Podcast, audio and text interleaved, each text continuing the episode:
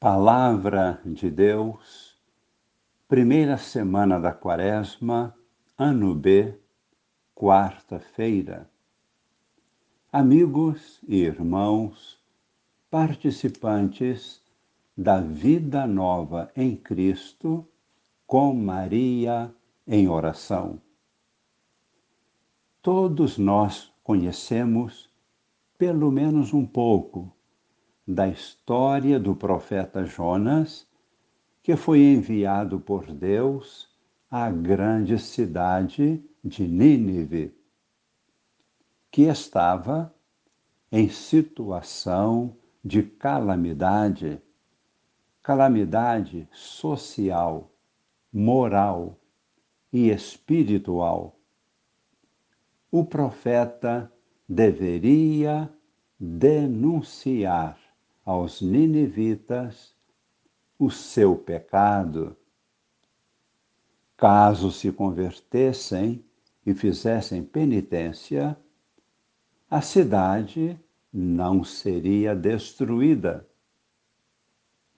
Anteriormente, Deus já havia denunciado a cidade de Jerusalém, que era um símbolo religioso com o grande templo de Jerusalém, e havia também denunciado a todo o povo de Israel o seu pecado, mas não quiseram converter-se. E o povo de Deus foi para o exílio na Babilônia.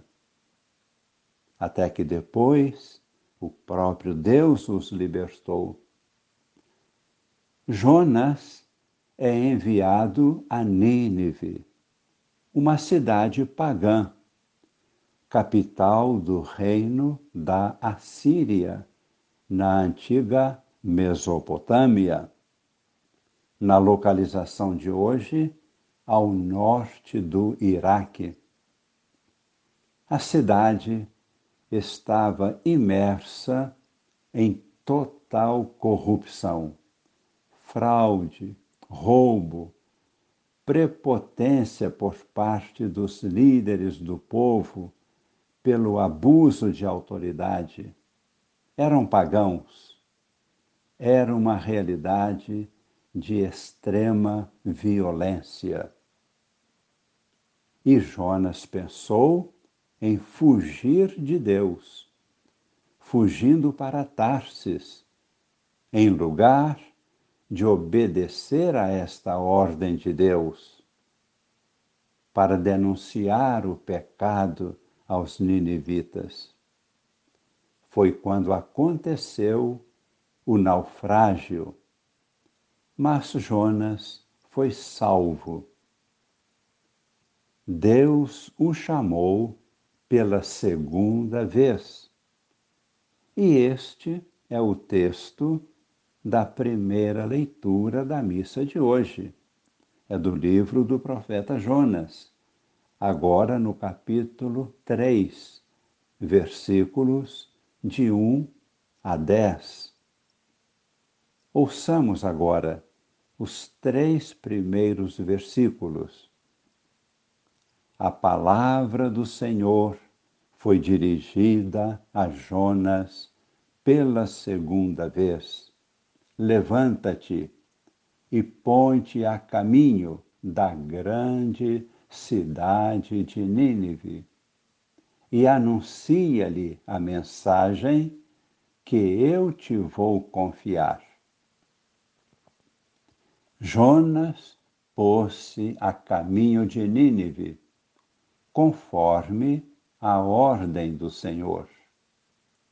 Ora, Nínive era uma cidade muito grande. Eram necessários três dias para ser atravessada. Versículo 4. Jonas entrou na cidade percorrendo o caminho de um dia.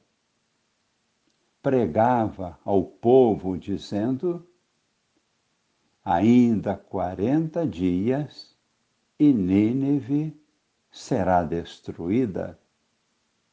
Versículo 5. Os ninivitas acreditaram em Deus, aceitaram fazer jejum e vestiram sacos desde o superior ao inferior. Versículo 6. A pregação chegara aos ouvidos do rei de Nínive. Ele se levantou do seu trono e pôs de lado o manto real. Vestiu-se de saco e sentou-se em cima da cinza e decretou que o povo seguisse seu exemplo. Versículo 10. Vendo Deus as obras de conversão e que os ninivitas se afastavam do mau caminho, compadeceu-se e suspendeu o mal que tinha ameaçado fazer-lhes e não o fez. Agora nos perguntamos como podemos aplicar esta palavra de Deus ao mundo de hoje, à realidade que estamos vivendo. Vejamos atentamente. Nínive representa o mundo afastado de Deus. Os habitantes de Nínive representam aqueles que ainda hoje não chegaram a conhecer e experimentar o amor de Deus. O perdão que foi concedido por Deus àqueles que se converteram é a demonstração de que Deus não quer condenar aqueles que estão longe dele, mas quer salvá-los e quer que todos se tratem como verdadeiros irmãos. A pessoa e a missão do profeta Jonas representam o que Deus espera de nós, cristãos, hoje. Os cristãos não são escolhidos para viverem como privilegiados, mas para estarem a serviço de todos, anunciando-lhes a misericórdia do Pai. Assim lemos no Evangelho de hoje, que é de São Lucas, capítulo 11, e lemos agora o versículo 32. No dia do julgamento, os ninivitas se levantarão juntamente com esta geração e a condenarão. Porque eles, os ninivitas, se converteram quando ouviram a pregação do profeta Jonas. E aqui está quem é maior do que Jonas. Rezemos acolhendo esta palavra de Cristo.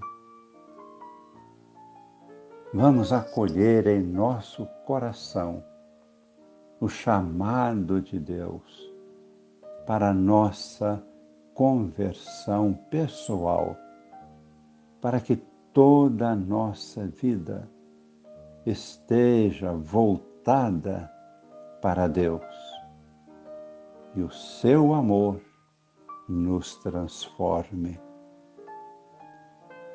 Pedimos esta bênção para nós, para cada pessoa em nossas famílias, para toda a Igreja, para toda a humanidade